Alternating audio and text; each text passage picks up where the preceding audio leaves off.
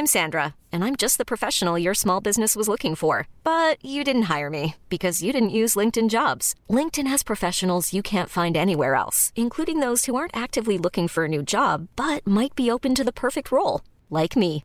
In a given month, over 70% of LinkedIn users don't visit other leading job sites. So if you're not looking on LinkedIn, you'll miss out on great candidates like Sandra. Start hiring professionals like a professional. Post your free job on linkedin.com/achieve today. Hola, colega. En este podcast mi trabajo es traerte a la gente que está en el top del mundo de los negocios tecnológicos y el mundo digital. Pero creo que les había quedado un poco de ver con el mundo del venture capital, del capital de riesgo. Es un tema que yo no domino y muchas de las personas que trabajamos en este mundo tampoco dominamos, pero sin duda juega un rol definitivo para que las empresas, las startups puedan llegar a sus metas desde el coaching, desde el fondeo.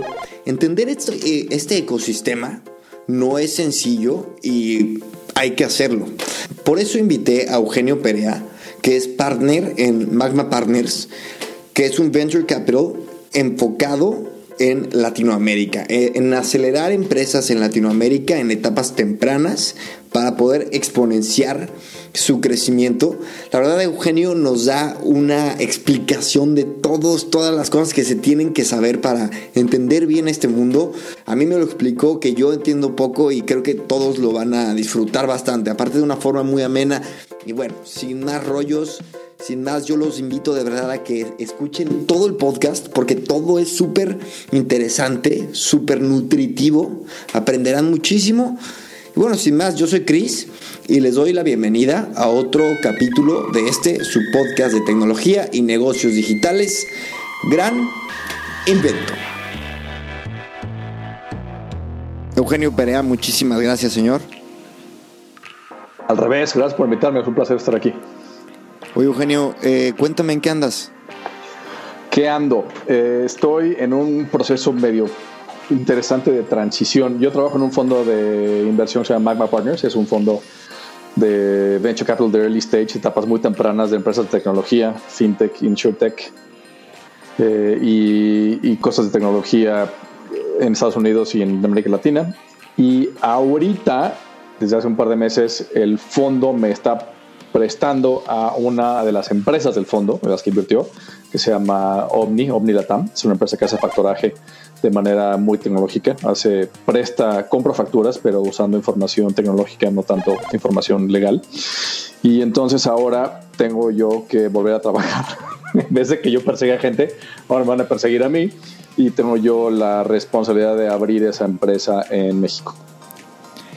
Oye, a ver, suena, yo, a mí me, me, interesa mucho hablar sobre el fondo de inversión, porque es algo que primero desconozco realmente, pero, y, y, segundo, pues yo creo que a todos los que nos escuchan me interesa mucho, pero sí quiero preguntarte, ¿cómo, qué sientes al volver un poco a la aventura de estar en, en un proyecto que tiene que dar resultados y tiene ciertos KPIs enfrente de ti y tendrás un reto enorme, ¿qué se siente regresar ahorita un poco al, mundo de los mortales?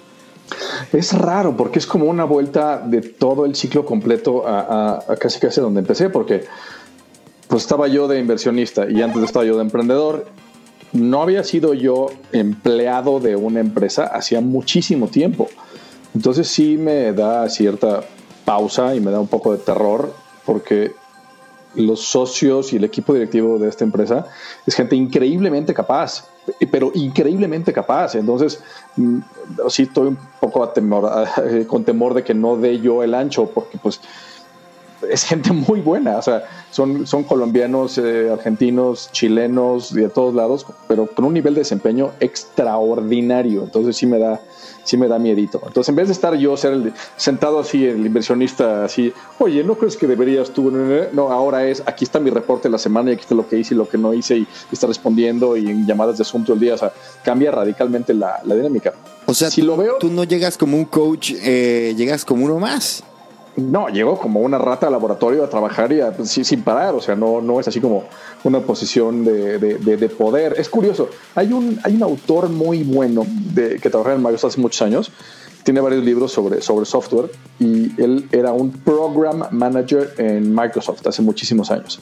Y dice que es un rol muy chistoso porque no tienes ningún poder, nadie te reporta, pero tienes que convencer a mucha gente de hacer cosas. Entonces yo estoy igual, yo no tengo, yo no tengo injerencia directa sobre la gente ni de marketing, ni de ventas, ni de producto, ni de data science, ni nada, pero tengo que tomar cosas de todos ellos para construir un producto maravilloso para México, para comernos el mercado en 18 meses.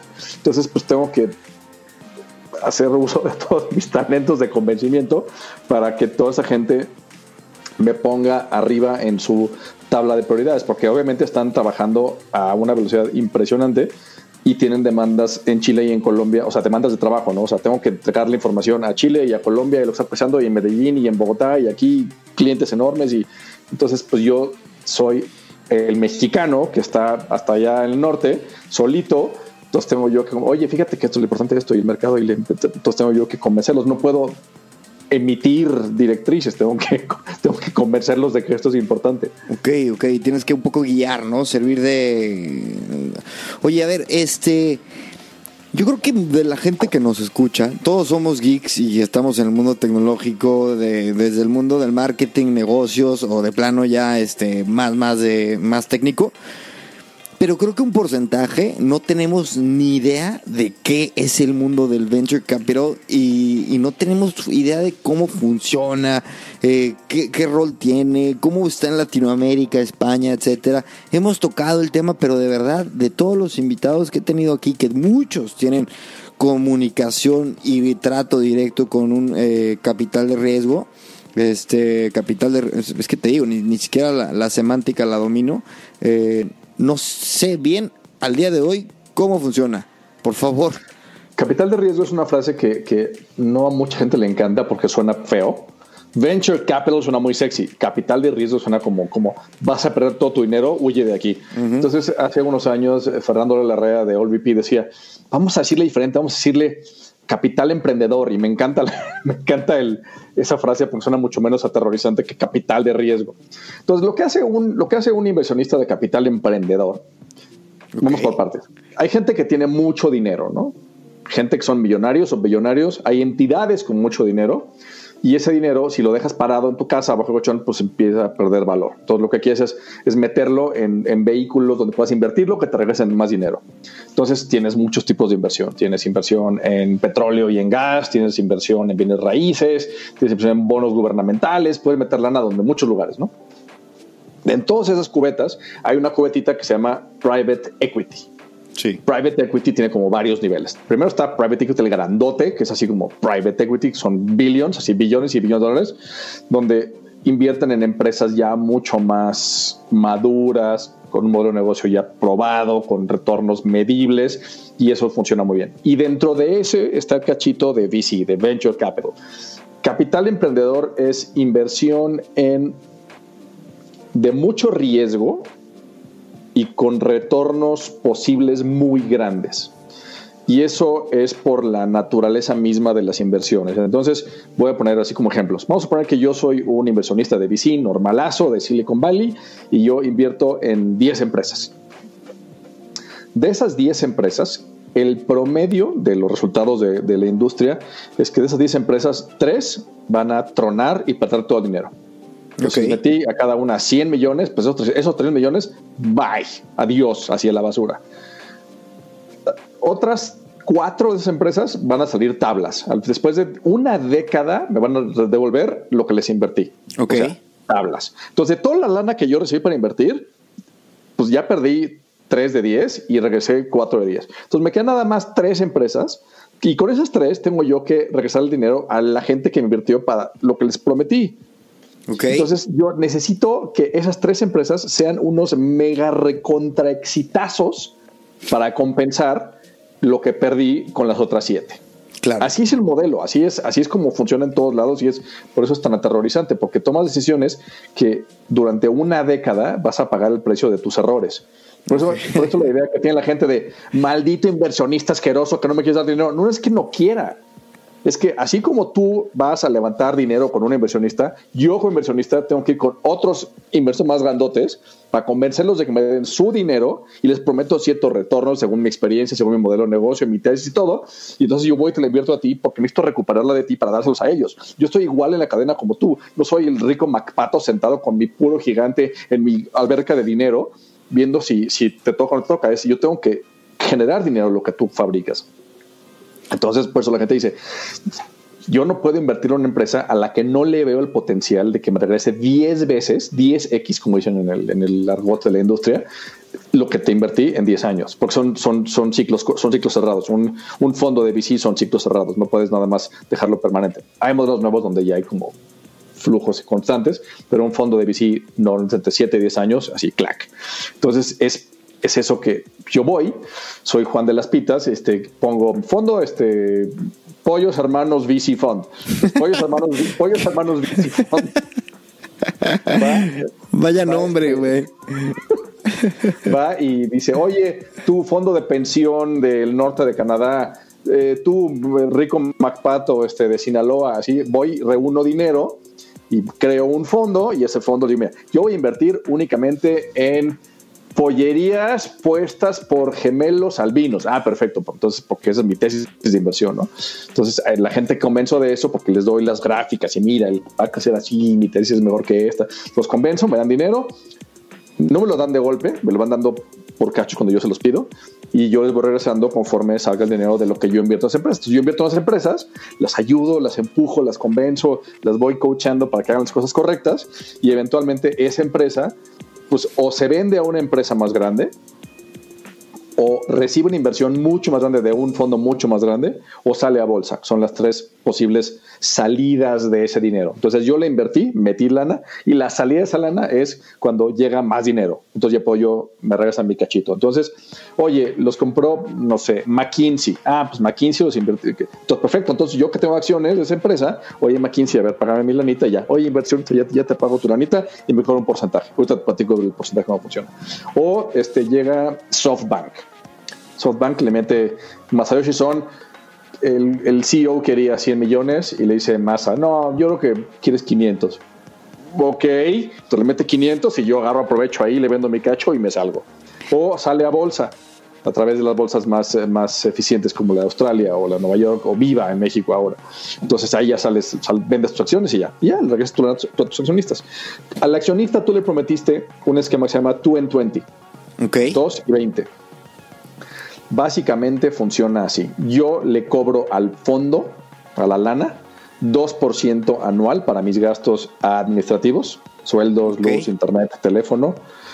Este, o sea, ¿estás hablando como, como inversionista o como...? El fondo de VC, el fondo de VC le cobra a sus, a sus se llaman LPs, los, los, los inversiones de un fondo se llaman LPs, Limited Partners. Ok. Pues son, son partners del fondo, pero son, no, no, no lo operan, son nada más inversión. El, el, fondo tiene un GP, que es el General Partner, que sí decide las cosas como se... Hay toda una estructura dentro del fondo muy Va, va, va, chido. y todo esto, todo esto básicamente, si quieren aprender de cómo funciona, hay dos puntos importantes. Uno es exactamente igual que cuando en, la, en el siglo antepasado mandaban a la cacería de ballenas, juntaban dinero, había un capitán, entonces ¿qué? la promesa de vuelta, igualito, igual las, las misiones América eh, del, del, de la corona española es pues inversionistas van a ver si hacen fortuna y de lo que regresan la fortuna, pues yo me quedo con un cacho y regreso lo demás. Igualito. Entonces, eso funcionó. Y hay un que se llama Georges Doriot eh, de hace 100 años en Nueva York, un francés que se llama Nueva York, que es el que formalizó todo este rollo de, de VC y luego se hizo famoso en Silicon Valley con la gente de, de Fairchild Semiconductor. Entonces hay mucha historia de dónde viene este tipo de modelos. De 220 también tiene así de pero entonces, el, Venture Capital le cobra un 2%, un 2 al inversionista. un 2% del, monto, del monto total. Y de los retornos, 20%. Madres. Entonces, al inversionista, él, yo le, me da, no sé, un millón de dólares. De ese millón de dólares, 2% anual, yo me, lo, yo me lo como para mis gastos. Y de yo invierto ese millón y yo le regreso 3 millones, porque es lo que tienes como target, no somos 3X. De esos 3 millones que yo le regreso, yo me quedo 20% y le, doy a él 80%. Ok, ok. A ver, y este, me imagino que, como, tú dices, el riesgo es enorme. Y, vamos, hay muchísimas startups todo el tiempo naciendo cada rato. ¿Cómo identificas? Será em, muy complicado si no todo el mundo lo, lo haría con éxito, pero ¿cómo identificas el potencial de un startup? El riesgo es el riesgo, tienes un riesgo macro y un riesgo, o sea, del fondo y un riesgo, además tienes riesgo de la industria, del fondo y de la inversión particular. Claro. El riesgo de la inversión particular es altísimo porque pues, puede ser fracaso 70% de las veces.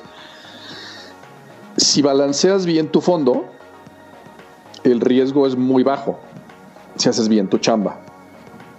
Y ahí va tu pregunta, ¿cómo identificas? Entonces tienes una especie como de matriz. Pero ahorita me cuentas también, perdón, porque lo que me dices de cómo, de, cómo reduce el, riesgo me parece también interesantísimo porque evidentemente lo desconozco. O sea, es más, si quieres, ¿por qué no me respondes eso antes? no, porque es, eso, es, es, en qué inviertes, tienes que decidirlo antes de ir con el PIS a levantar dinero. Ok. Entonces le dices, oye tú, el PI putrebillonario de Guadalajara, este, yo voy a invertir en esto. ¿Esto qué quiere decir? Tienes en la historia un nicho y un tiempo. Entonces, un, startup, un startup nace chiquito y va creciendo. Sí, sí crece, ¿no? Si no se muere en la semana dos, ¿no? Entonces, cada día que crece y que avanza, el riesgo es menor. Mientras más joven, más riesgoso. Mientras más viejito, menos riesgoso.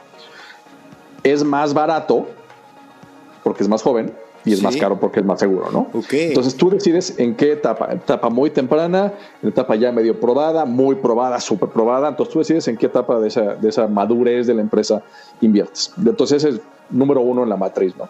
¿Qué nivel de evolución? Entonces se llaman las inversiones, es, puede ser capital semilla o pre-semilla o early stage o serie A, B, C, D, dependiendo del nivel de madurez, se van midiendo como los hitos dependiendo de quién le invierte y cuánto le invierte, ¿no? Y si va subiendo, porque ¿qué pasa si va subiendo, ta, ta, ta, ta, y de pronto, ah, pues la siguiente inversión fue a una evaluación menor.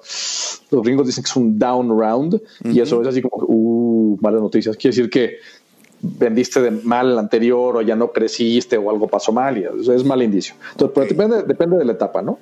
Oye, ya tengo, y las etapas desde el punto de vista de la empresa, la mides también con ciertos hitos. Por ejemplo, hay una cosa que los gringos llaman Perdón que haga tantas frases en inglés, pero son pues es que así es, así es, sí, sí. Product Market Fit. Sí. Eso quiere decir que tu producto ya evolucionó y tu mercado ya lo investigaste suficientemente bien para que hagan un match perfecto. Porque siempre como emprendedor naces con tu idea maravillosa, ¿no? Ya, ya sé, ya sé, esto está perfecto, le va a encantar a todo el mundo. Resulta que a nadie le importa, ¿no? Entonces, los buenos emprendedores piensan en el mercado primero oye, ¿cuánta gente puede necesitar, tiene este problema? ¿Y cómo le resuelvo con este producto? Cada producto tiene características y cada mercado tiene necesidades. Cuando las juntas bien, el mercado recibe beneficios. Eso es el product market fit. Entonces, ese es un gran hito. Antes de eso, el riesgo es altísimo. Después de eso, el riesgo es mucho menor. Eso es así como que el. Y, lo que demuestra que, que, una idea ya está en ese stage, en ese momento, ¿qué es? O sea, que, que ya está en product market fit hay debates gigantescos y hay páginas, en todos los fondos de inversión hay páginas que hablan del tema porque no es una métrica. Alguien, alguien que dice, te puede decir, no, pues es cuando eh, tu costo de marketing se reduce porque ya todo es por de voz en boca se, se, vende solito, ¿no? Hay gente que te dice que el costo de acción de clientes baja a menos de la proporción contra la ¿Conoces la.? es que a ver, voy a clavar la textura. No, pero entiendo, sí, que, el costo de adquisición de clientes baja, me imagino que a una variable que tiene que ver con qué. El valor total del, del, valor de ese cliente en la vida de la empresa. ¿no? Ah, claro. El, lifetime value del cliente el son 100 pesos. El CAC es el Customer Acquisition Cost, es, no sé, 2 pesos. Si empieza a bajar después de una proporción que tú decidiste antes, ah, pues ya tengo fit. Pero el fit no es un, no, es, no alcanzas y ya. Tienes constantemente que irlo ajustando porque el cliente cambia. Y lo, lo estamos viendo ahorita. Ahorita los, los hábitos de consumo de todos nosotros son completamente, por ejemplo, las fábricas de papel, ¿no? Papel y cartón. ahí te encargo las ventas de papel de oficina, como se fueron al suelo ahorita, y las de cartón corrugado para cajas de envío de Amazon Prime crecieron 20x, ¿no? Entonces, pues el mercado va cambiando, más vale que tu producto vaya ajustándose todo el tiempo. No es el, ya alcancé fit, no, fit es el mismo fit que el cuerpo. Ya estoy fit, no, hay que mantener ese fitness todo el tiempo. Entonces, ese es un hito importante. Luego está el hito cuando ya tienes tus utilidades son positivas. Ese es otro gran hito. Claro, no, no, eso ya es como Dios. Veo la, luz y la gloria. Exacto. Que puedes sacrificar otras cosas para obtener eso, ¿no? Y luego está el tema del crecimiento. Entonces, los gringos les encanta el crecimiento exponencial. Decía Paul Graham, debes tener entre 5 y 7% crecimiento semanal. ¿Qué? Así. Así te dice Paul Graham, así en uno de sus ensayos famosos es, mira, ¿quieres saber si tienes un startup que de veras la va a hacer macizo? Tu crecimiento en real, no en likes en Facebook, no, crecimiento de, en usuarios, en, ventas, en dinero, 5 a 7% semanal. Me encanta lo que estoy escuchando porque llevamos 18 minutos hablando y estoy aprendiendo un chorro y estoy seguro que la gente que nos escucha también, güey. Oye, este, Así estaba yo igual hace unos años, entonces a través de Twitter me puse a aprender a seguir a inversionistas, a seguir a emprendedores. Entonces, cada vez que hacían, ah, pues leí tal libro, iba yo corriendo al libro. Y entonces veías cuando discutían, este, no sé, Mark Soster con Paul Graham o Paul Graham con Mark Andreessen. Entonces, entonces pues cada cosa que decían, entonces iba yo a googlear qué demonios era. Y así, lentamente, con una enorme ignorancia, pues dices, a ver, no tengo ni idea de esto. Pues vamos a empezar a construir el Lego hasta que medio ya le empiezas a entender y dices, ah, por eso eso, y por eso eso, y por eso la importancia de esta empresa. Y, entonces hay un chorro de factores que pues, vas construyendo. O sea, todo esto en realidad es nuevo, ¿no? O sea, todos estos términos, a ver, no es tan nuevo como para no saberlo. O sea, aquí yo no tengo perdón, pero sí es una industria muy nueva y me imagino que en una evolución súper rápida. Pues es nueva, a ver, no vamos, voy, a responder en el, En el ecosistema tecnológico me refiero, claro. Es que en México no teníamos ni idea de esto, porque no había startups y no había VCs y no había nada. Entonces todo esto sigue siendo una visión para nosotros. O sea, todo Eso de hecho iba a ser mi siguiente respuesta, claro. Entonces América Latina y México estamos en un atraso de, décadas comparado con Silicon Valley en tema de inversión. muy mal. Pero la, la curva es rapidísima, estamos aprendiendo muy rápido. Ok. Y, y, también eso me, eso me benefició mucho porque era yo uno de 50 tarados que no teníamos ni idea, pues nada más éramos 50. Entonces, pues de pronto, de pronto es, pues eres de los que más rápido lee y los que más rápido aprende y los que más opina sin temor de decir estupideces. Sí, sí, sí. Oye, a ver, y este, algo súper interesante que más vale tocarlo ahora es España y Latinoamérica tienen una relación cercana, mucho más que tal vez España y Francia, muchas veces, ¿no? Aunque, aunque tenga España y Francia muchas cosas en común en temas político-económicos, pero en culturales no, no, siempre es el caso. Este, ¿Tú cómo ves esta relación? Evidentemente te lo pregunto porque el 80% de nuestra audiencia está en España y el 20% curiosamente en México y Latinoamérica hay una mafia española en emprendimiento en México muy importante. Y lo digo mafia, lo digo mafia con mucho cariño porque uno de ellos es Baris, Baris y, Diego Ballesteros, ¿no? Baris es así como que el, el, rey de esa horripilante mafia española de emprendimiento. A Baris le escribí hoy y le dije que ya llegó el momento en el que se ha entrevistado por mí y ya estoy listo para, que se deje venir. Pero cuéntame, perdón que te interrumpí. Baris es así como es, como de esas personas claves porque él es parte de la mafia de los ex grupones. Evaristo Babe, para los que no, no saben, es un crack que ha vendido un par de empresas, tiene Pulpomatic. Eh, en, fin, y de hecho él es una de las primeras personas que me, me habló de enfocar una startup en el nicho, que en su momento me dijo, para mí la movilidad es un nicho que, que, y sobre todo los automóviles, cosa que yo nunca me imaginé, es algo que es un nicho que, que promete demasiado, que promete mucho. Pero en fin, síguenos contando de... Pero espérame, nos, nos, brincamos muy rápido una parte. Ahorita que hiciste nicho, la segunda parte de la matriz de un fondo en que invierte es justamente en qué deja tú en qué avance la empresa, en qué invierte. Entonces hay gente que invierte en, en, B2B o B2C.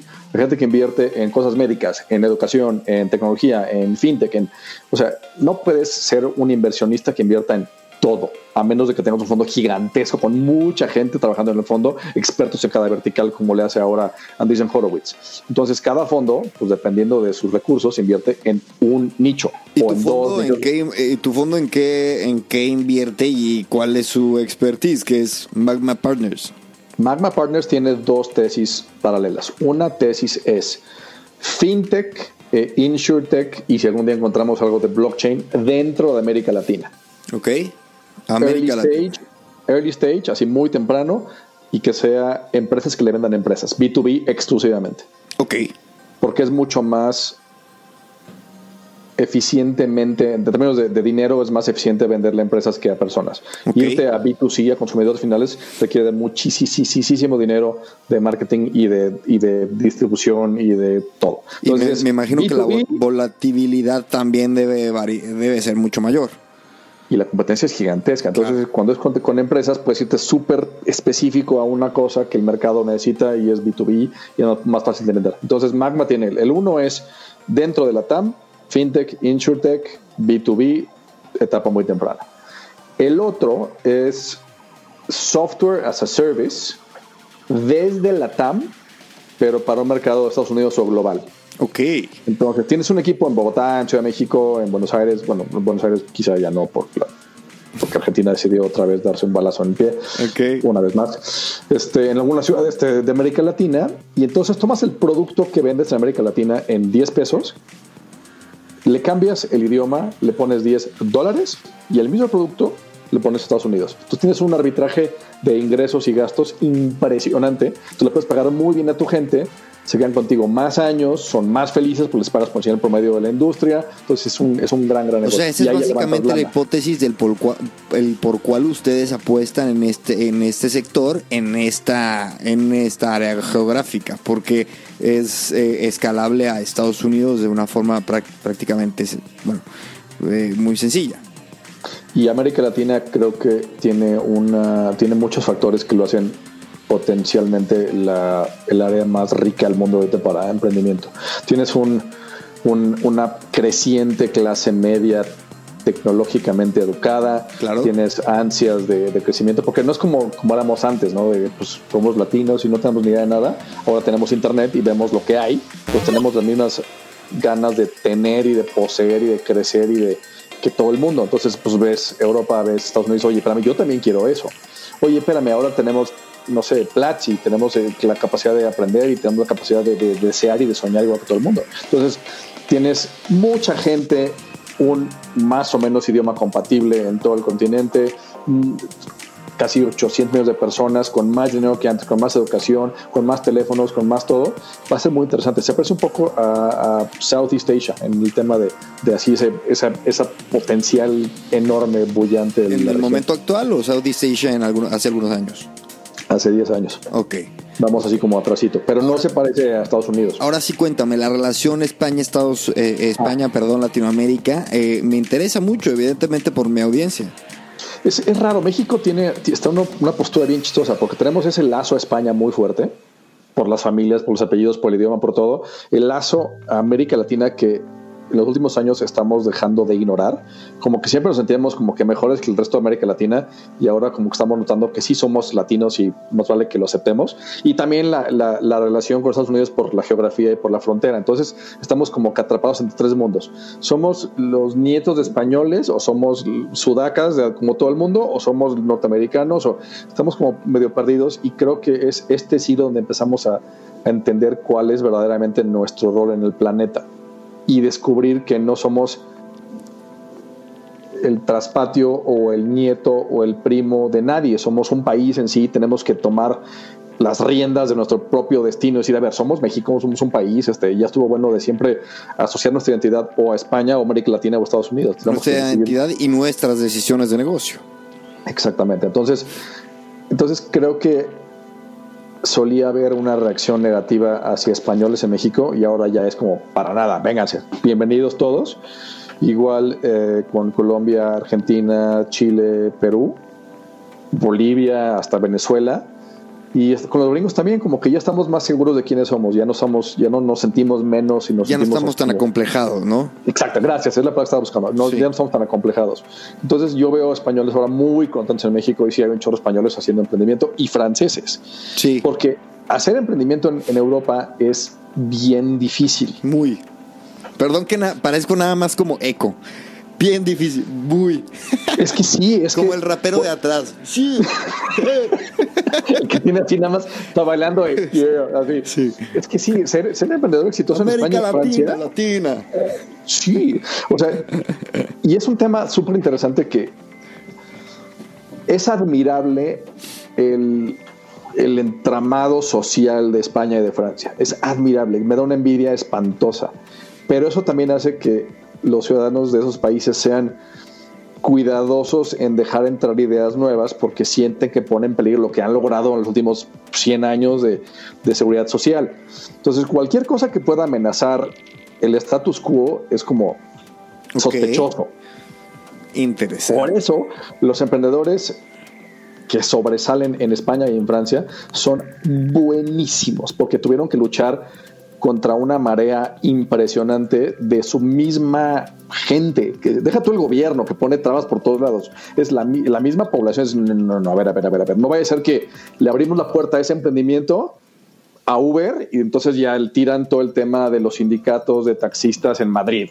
No, que es un drama. Tuve aquí a Vincent, eh, a Vincent eh, Rosso de BlaBlaCar, co-founder de BlaBlaCar, y eso es lo que me contaba, la la aventura de, ya que tenía un cierto volumen, pelear con sindicatos, imagínate, de transportistas, de...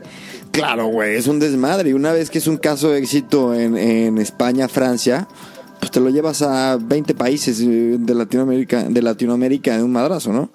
Sí, porque aquí los retos son quizás de, economía informal y, crimen organizado, pero allá en, España y en Francia tienes el reto de, de, un, de unas leyes draconianas en contra de cualquier cosa que pueda afectar la seguridad social. Claro. Y la reacción de tu abuelita.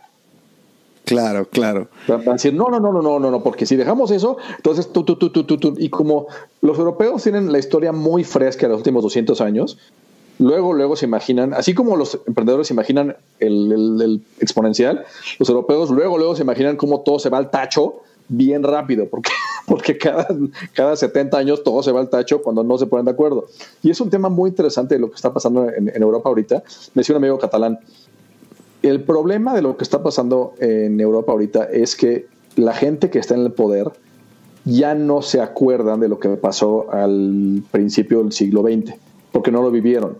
Sus papás sí lo vivieron, sus abuelos lo vivieron y por eso construyeron todas estas organizaciones para impedir que pase eso otra vez.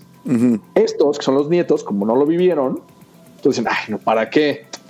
¿Para qué la Comunidad Europea? ¿Para qué Schengen? ¿Para qué todas esas cosas que, que fueron construidas para apalancar una, una identidad europea pareja para todos? Uniforme, sí te dicen, no, eso no sirve para nada, entonces nos obligan porque Bruselas, malditos, desgraciados.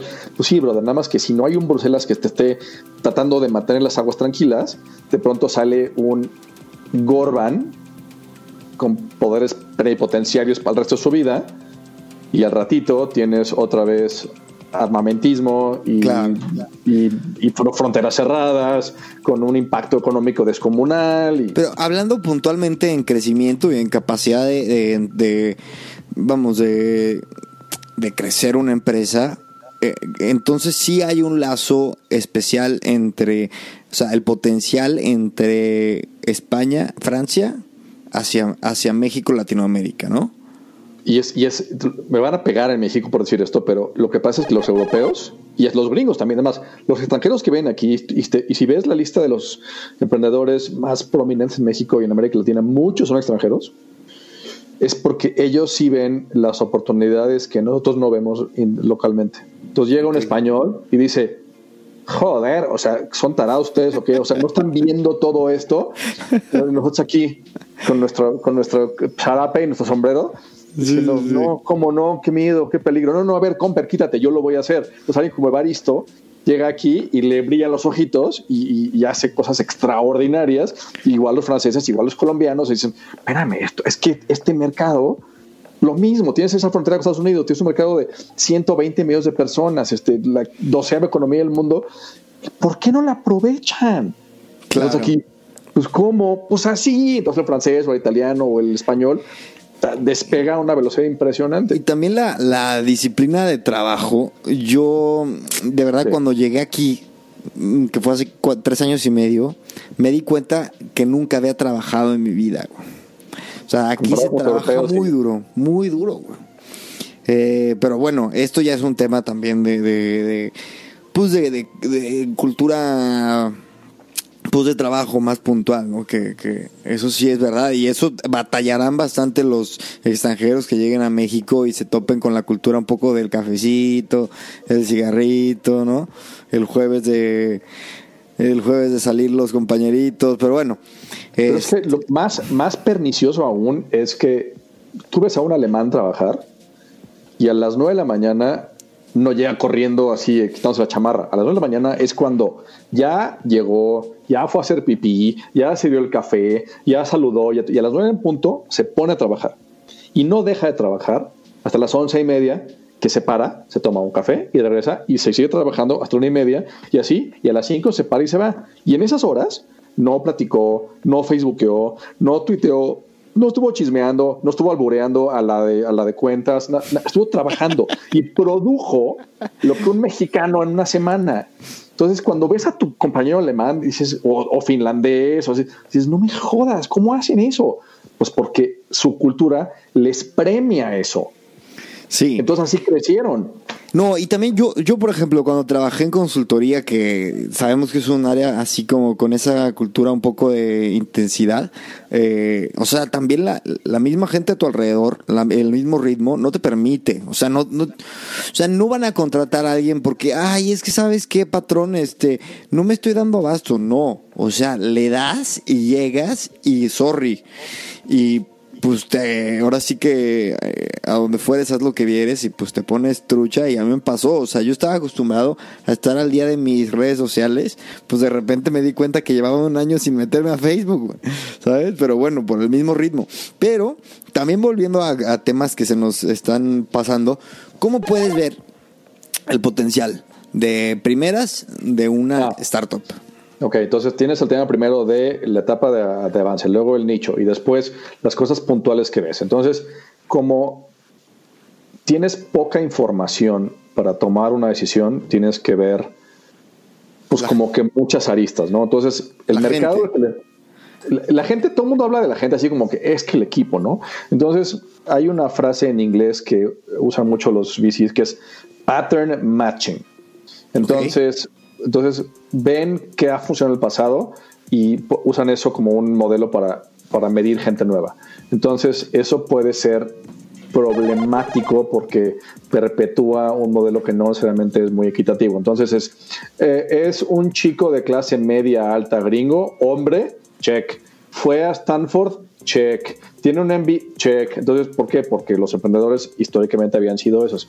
Pero no porque sean mejores, sino porque la lana llegaba a ellos por contactos personales. Correcto. Entonces, hay un chorro de fondos ahora en Gringolandia que únicamente invierten en minorías y en mujeres y en LGBT y en que dicen, a ver, espérame, el talento está distribuido parejito por el mundo, las oportunidades no, que es parte de la, la tesis de Magma. Claro. El talento está en toda América Latina y las oportunidades no. Entonces, ¿cómo vamos por ese talento que puede llegar a ser mucho mejor inversión que ir a invertirle a un brother igualito a todos que fue a Stanford y que hizo su MBA y ta, ta, ta. O sea, entonces el, el, el, equipo, el, que el, el que el founder sea alguien que te transmite, eso es un mito. Puede ser un brother súper capaz, pero pues tal vez tiene otras características que tienes que ser al momento de tomar la decisión si vas a invertir en él o no, pues tienes que ser súper abierto y enfocarte en otros indicadores como por ejemplo el mercado. A ver, le estoy tirando un mercado de 120 millones de personas. El ticket promedio que, que, espera esa gente es de tanto. Entonces vas viendo así como que el mercado,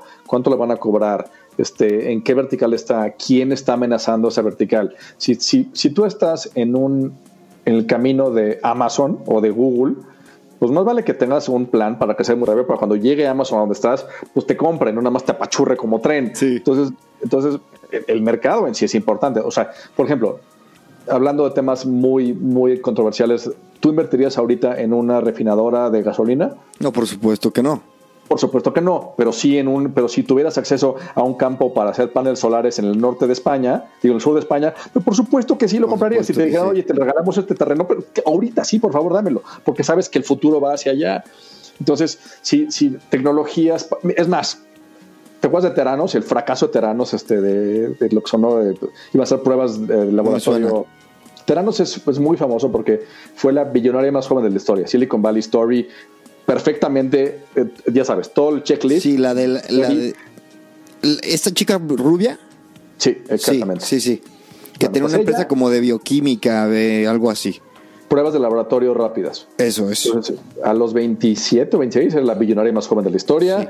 todo así maravilloso. Y todo era un fraude. Todo fuera un fraudezote. No un fraudezote porque ella como buena emprendedora, pues mintió un poquito o exageró un poquito para llegar a su siguiente meta, entonces se lo obligó a exagerar un poquito más y exagerar un poquito, que nos ha pasado a todos los emprendedores de, pues exageras porque confías en que vas a lograr, entonces nada más, nada más mentiste poquito para que, te, y así, y de pronto era una cosa gigantesca y se vino abajo cuando llegó el gobierno dijo, a ver, yo quiero pruebas de lo que está diciendo es el FDA, le cayó encima.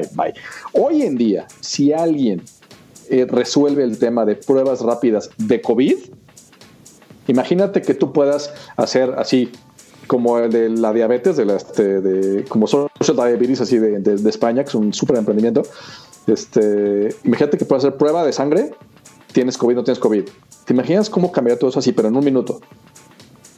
Eso sería una inversión extraordinaria. ¿Cómo les parece eso? Pues un equipo que tenga la capacidad de distribución, de la tecnología, la investigación, la gestión, el marketing. Ta, ta, Entonces no es nada más un, emprendedor muy guapo, alto, de Stanford con mucha lana. Tiene que ser un equipo que se lleven bien, no tienen que ser amigos, pero que se respeten entre ellos. Por ejemplo, el equipo de Corner Shop, que ha sido un exitazo en América Latina, ellos no necesariamente son amigos, pero trabajan muy bien juntos y llevan tres empresas juntos.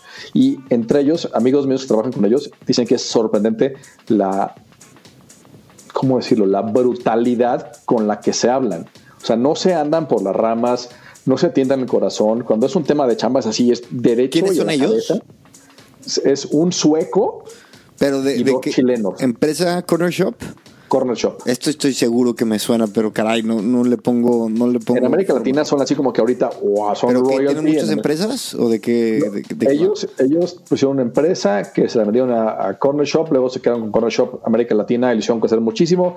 Le pusieron una empresa de fotografía y luego pusieron Corner Shop. Y esa Corner Shop es famoso en México porque hace como ocho meses es como Rappi, Walmart. o no, ni, ni al es como Rappi, pero de supermercado. Ok, entonces mira, para que me suene yo estando acá, es que sí, ok. Es que Walmart intentó comprarlos por 223 millones de dólares.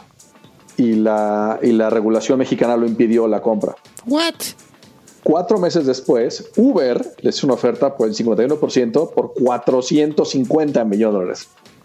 Entonces cuadruplicaron la evaluación en cuatro meses. ¿Y, y si se pudo o no?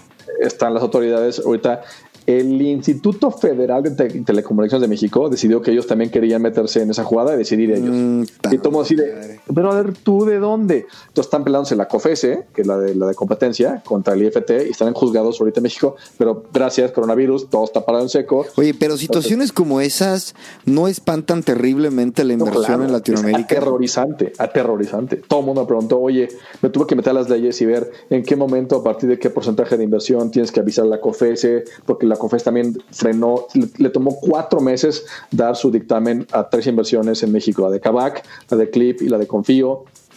Entonces, de pronto así como que, oye, brother, estamos aquí trabajando todos como ecosistema para que esto crezca y sea un lugar de de veras y tú, tus, tus procesos de los 70 están frenando a inversionistas de billones de dólares de que vienen a México diciendo, pues, ¿para qué voy? Si no hay salidas, nada más hay entradas, pero no hay salidas. Es como está California, you can never leave, el dinero entra y no sale nunca, o sea, no. Entonces la gente se histeriza y, y le decimos, a ver, esto es un... Entonces está la ASEM, la ASEM, la Asociación de Empresas de México, emitiendo comunicados muy serios de, oigan, esto está afectando el potencial de crecimiento del PIB de México de manera tangible. Entonces sí es un tema. Ok, ok, ok. Y entonces, este, venga, el, el mercado, el modelo de negocio, el Ajá. equipo es este El estudiable. equipo es, es- es importante, pero, pero el equipo yo creo que ya hemos evolucionado un poquito más a no solo ver lo que han hecho, sino el potencial de lo que pueden hacer. Es como, es como casarte con alguien, no, no, no, no lo juzgas por sus exnovios, lo juzgas por cómo funciona contigo. Oye, por una, cosa que nos, brincamos del tema de, España, a, mí me encanta platicar con, con amigos míos españoles más que gringos europeos que llevan muchos años en México, porque tienen una visión de México muy particular que yo no tengo o que no tenemos aquí. Como vi, llevan aquí un par de décadas, entonces ya son mexicanos porque entienden perfecto, llevan aquí, siguen con el acento, pero hablan perfectamente el idioma correcto. Sí. Este, pero tienen una visión diferente porque traen una visión que trajeron de, de, Cataluña o de Madrid este, o, de, o de París o de donde sea. Entonces tienen una visión como dual de México como mucho más informada y mucho más educada y mucho menos ingenua. A mí me encanta porque entonces dices y te dicen cosas que dices, ¡Ah! Claro, no lo he pensado nunca. ¿Por qué? Porque tienen cierto cinismo, lo que han visto en, otros gobiernos, en otros lugares. Entonces, no, no, no, no tienen esa ceguera de taller que tenemos aquí. Entonces, yo creo que por eso los españoles son tan, tan eficientes, porque ellos sí entienden el, idioma mucho más rápido. O sea, el francés le va a tomar un año entender lo lo que están diciendo. El español le va a tomar un par de meses entender las sutilezas del lenguaje que, ven aquí es muy divertido verlos. Es muy interesante. Yo también llegando aquí me doy cuenta de lo eficiente que son cosas que en México son muy ineficientes y este y te lo pongo muy claro, o sea, la, claridad con la que se habla aquí, sin tener que meter temas de educación. Eh, es maravilloso, ¿eh? sobre todo para llegar a, a, concretar temas de, de negocios que no hace falta una, una cordialidad de por medio, ¿sabes? De hecho, el otro día me, me mandaron un, un, correo de estos, la verdad es que ni sé de qué era, era como para sumarte a una iniciativa y tal, un español, y le dije, lo intenté leer tres veces, pero ya mi, mi attention spam es tan reducido que le dije, antes que nada, te tengo que dar la retroalimentación que esto es muy largo y creo que no me interesa. Pero, ¿sabes? Muchas gracias por la retroalimentación, tal, pum. No hard feelings, no tal, ¿sabes? O sea, es que en España es, es inconcebible que la gente le dé tantas vueltas a las cosas, de que, brother, necesito que tal, ya está. y aquí es, es... Nada, México es una locura. Si no fuera mucha molestia, señorita, si tan amable, regalarme un, un café Dios mío, por favor. Sí, yo, yo, yo, cuento mucho la anécdota que el día que me enamoré de España fue cuando pedí dos cervezas y solamente utilicé dos palabras. ¿Dos? Dos cervezas. Ya. Mi, hermana dice, mi hermana es historiadora y dice que, que, nosotros hablamos así porque nos quedamos con la versión del, del castellano diplomático de la colonia. Entonces ahí partimos, ahí, ahí divergimos de España en el idioma y nosotros teníamos el castellano diplomático, que es a su merced y vuestra merced, y de ahí evolucionó él. Y aquí hay esa, jerarquía en las empresas donde únicamente el jefe decide algo, entonces pues el subalterno no puede decidir porque no va a ser que el jefe se lo ofenda. Y en España es tan clara la matriz de responsabilidades que quien sea puede tomar decisiones dentro de su cuadrito de decisiones. Claro. no tienen que, nunca es, híjole, déjame checar con el jefe. Es sí, no, me interesa, no me interesa. Por eso vender es tan complicado en América Latina porque siempre hay alguien con quien ir a checar arriba porque no va a ser que se ofenda a alguien. Entonces, hasta en la madurez de, las culturas iremos mejorando hasta que, pues, aunque tengas 17 años, decides porque es tu chamba. Y decir no es tu chamba. Y se acabó.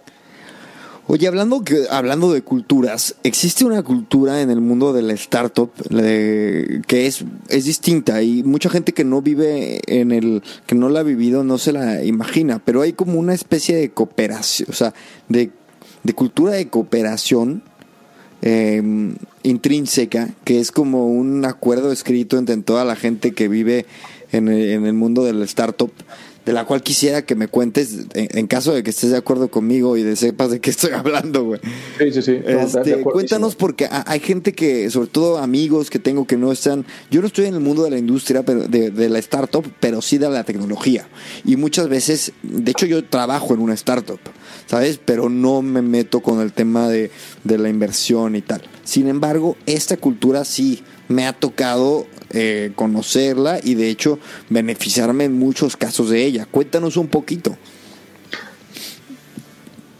Cuando yo llegué a este mundo, me sorprendió con la, me sorprendió la, la amabilidad, la apertura y la facilidad que tenía la gente para enseñarme y presentarme gente y ayudarme. Entonces, inversionistas, diseñadores, emprendedores, vendedores, programadores, todo el mundo es, preguntaba yo y me contestaban y me presentaban a alguien más que me podía ayudar más. Entonces, me recordó mucho a, los principios de Internet en los noventas, donde pues, era un mundo súper abierto y súper colaborativo y yo he tratado de ser siempre así. Entonces, cuando llega el nuevo es, a ver, tú necesitas ta, ta, ta, ta, ta, yo te presento con ta, ta, ta, sin ningún tipo de, ni te voy a cobrar ni nada. Es, a todo el mundo le funciona porque estamos creando un ecosistema mucho más rico, mucho más colaborativo, mucho más noble y a todos nos sirve, a todos, a todos nos ayuda que haya ese tipo de, de, relaciones entre todos. Entonces, sí, yo creo que es clarísimo, aunque sean tus competidores. Cuando yo estaba en Pago Fácil, mis competidores eran pues, la gente de Clip y la gente de Conecta, y aún así platicamos y planeamos cosas juntos y todo, porque es vas contra, no vas directamente contra ti. Hablando en, términos que los españoles van a entender perfecto, no es Fórmula 1, coche contra coche, es rally, es tú contra el tiempo. Entonces van todos contra el tiempo, no, no es todos contra el mercado, no, no contra uno contra otro. Ya habrá tiempo después de pelearse directamente, pero es una, es una pelea como mucho más noble. Ok. Y todo el mundo se cambia chama eventualmente, entonces no quieres hacer enemistades con alguien que puede ser tu jefe en siete años. Y creo que el tema de, de agregar valor en esta industria es eh, distinto, porque cuando tú, realmente, cuando tú compartes una conversación con alguien de probablemente la que sería tu competencia, estás tal vez llegando a algo que a los dos les va a ayudar y por ende a la industria porque porque como es nueva como están ustedes descubriendo territorios entonces tal vez entre los dos descubren una herramienta nueva para tumbar árboles o sabes para abrirse un camino que, funciona em, para ambos lados no y eh, volvamos al tema de los fondos de inversión. Cómo este cómo, a tu ejemplo que acabo de decir hay un número interesantísimo exactamente de eso. El, el, valor de la industria de seguros en México es dos puntos del PIB de México. Ok. En Chile son cinco puntos. Ok. O sea, porque Chile, las aseguradoras permitieron innovación de emprendimiento y de empresas más pequeñas para hacer crecer la industria. México está atolada en 2%. O sea, hay más del doble del negocio que hay ahorita potencial que no está habiendo para todos, porque entre ellos no se permiten esa colaboración para poder crecer y no dejan crecimiento. Entonces es, es, imagínate, o sea, no sé cuánto sea, pero eran miles de millones de pesos al año y no un par, o sea, muchos miles de millones de pesos al año que pueden estarse metiendo ellos de negocio y no lo logran por no permitir esa colaboración y esa innovación. Claro, y, ah, y, ahora sí volviendo al tema de fondo, los fondos de inversión, ¿qué rol tienen ustedes en generar esa suma de valor? Magma tiene una filosofía de crear valor y crear lazos entre todas las startups inversionistas en América Latina. Entonces, tenemos, Nathan tiene un podcast muy popular que se llama... Nathan eh, es... Nathan Lustig, Lustig es el managing partner de, de Magma. Ok. Este, ay, podcast Borders, Across the Borders. me, va, a matar. Eso lo he escuchado todos. Lo puedo este, tiene, un newsletter. Sigue hablando y lo googleo. Magma tiene, tiene newsletter, tienen el podcast, este, hacemos muchos, muchos este, webinars, todo porque pues mientras más gente se ayude y se apoye, mejor. Entonces, hasta las empresas que que no les invertimos, tenemos contacto con ellas, porque la gente que trabaja ahí son buenos, porque la idea quizá no era idónea en ese momento, pero lo puede ser dentro de dos años. Entonces yo creo que colaboración es muy, muy buena. ¿No será one M by one M? No. No. Si me dejas, si me dejas alt tab, se llama... o sea, hasta, hasta en Spotify me sale tanto que lo escucho. Ching. No me hagas editarlo, por favor. Qué pena. Nathan Lustig. Podcast. Cross the borders, cross the borders. Crossing borders. Crossing, borders. borders. Por favor, todos escuchen ya Crossing Borders, por favor. Urgente. Es un podcast, es un podcast extraordinario. ¿Neta? Ok. Mira, hay un tema de la adquisición. O sea, hay un es un verdadero dilema si lo mejor para el mundo de la innovación, la tecnología, la creación, la creatividad, es permitir la adquisición o, o, moderarla, restringirla, ¿no? Evidentemente eh, es una pena que se restrinja nada más por, por el, porque el gobierno se le ocurrió meter las pinches pezuñas ahí.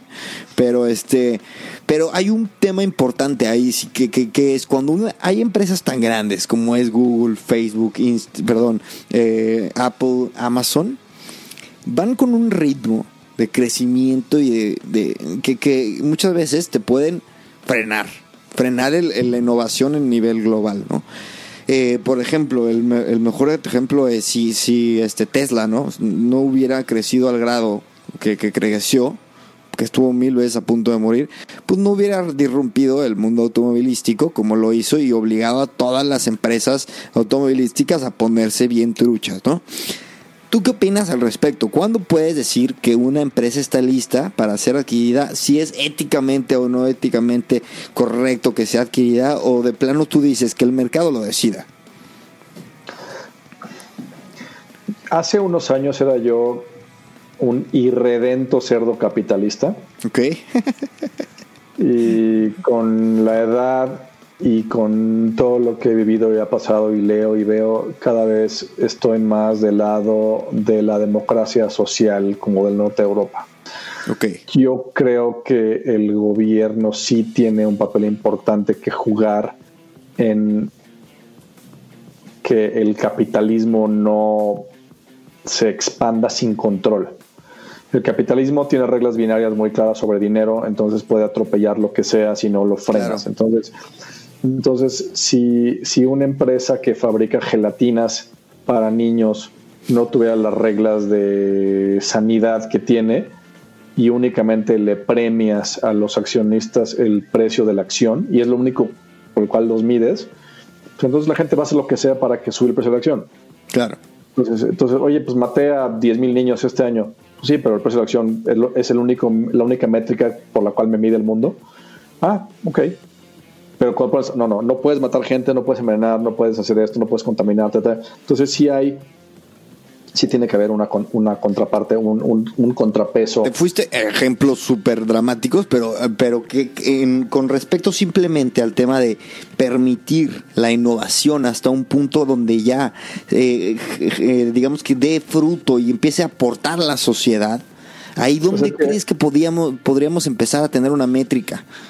Es que los, tus ejemplos de los, los FANG, Facebook, Amazon, Apple, este, Microsoft, que ya recuerda otra vez su fuerza, y Google, sí, pues, sí son, sí son, pues son los mismos monopolios que teníamos antes del siglo XX. Entonces, antes eran industriales, ahora son tecnológicos. Entonces, sí hay un problema con esas empresas porque entonces ya no puedes hacer nada porque ellos pueden destruirte fácilmente. Entonces tienen tanto dinero que pues sí. Entonces, ¿cómo le haces como... Hay una, hay una autora europea que se llama Mariana Matsukato, que tiene unos libros buenísimos, realmente recomendables, que hablan del rol del Estado en la innovación. Ok. Cómo el Estado invierte en innovación directamente. El Estado es el único ente que es pues, está un poco libre de que lo ataque alguien del tamaño de, de Google históricamente, a pesar de que todo piensa que es el mercado que ha hecho la innovación, el Estado siempre ha tenido un rol preponderante en la generación de tecnología y de innovación. Y no, hay que irse muy lejos, o sea, Stanford, Silicon Valley, eso es gracias a la Segunda Guerra Mundial, ya que se congregó todo ahí y fue DARPA quien, quien hizo ese dinero, o sea, no fue, no fue solito el Silicon Valley, fue el gobierno que invirtió en eso. Entonces tú ves el CERN en Suiza, gracias a ellos tenemos Internet, o sea, el, Estado tiene un rol importantísimo en la innovación y en mantener Entonces, no es que frenes a esos grandes entes de que dejen de innovar, ellos apachurran porque le estás pagando, lo estás reconociendo por su valor en dinero, tienes que reconocerlos de otra manera. Y yo creo que sí hay que frenar un poquito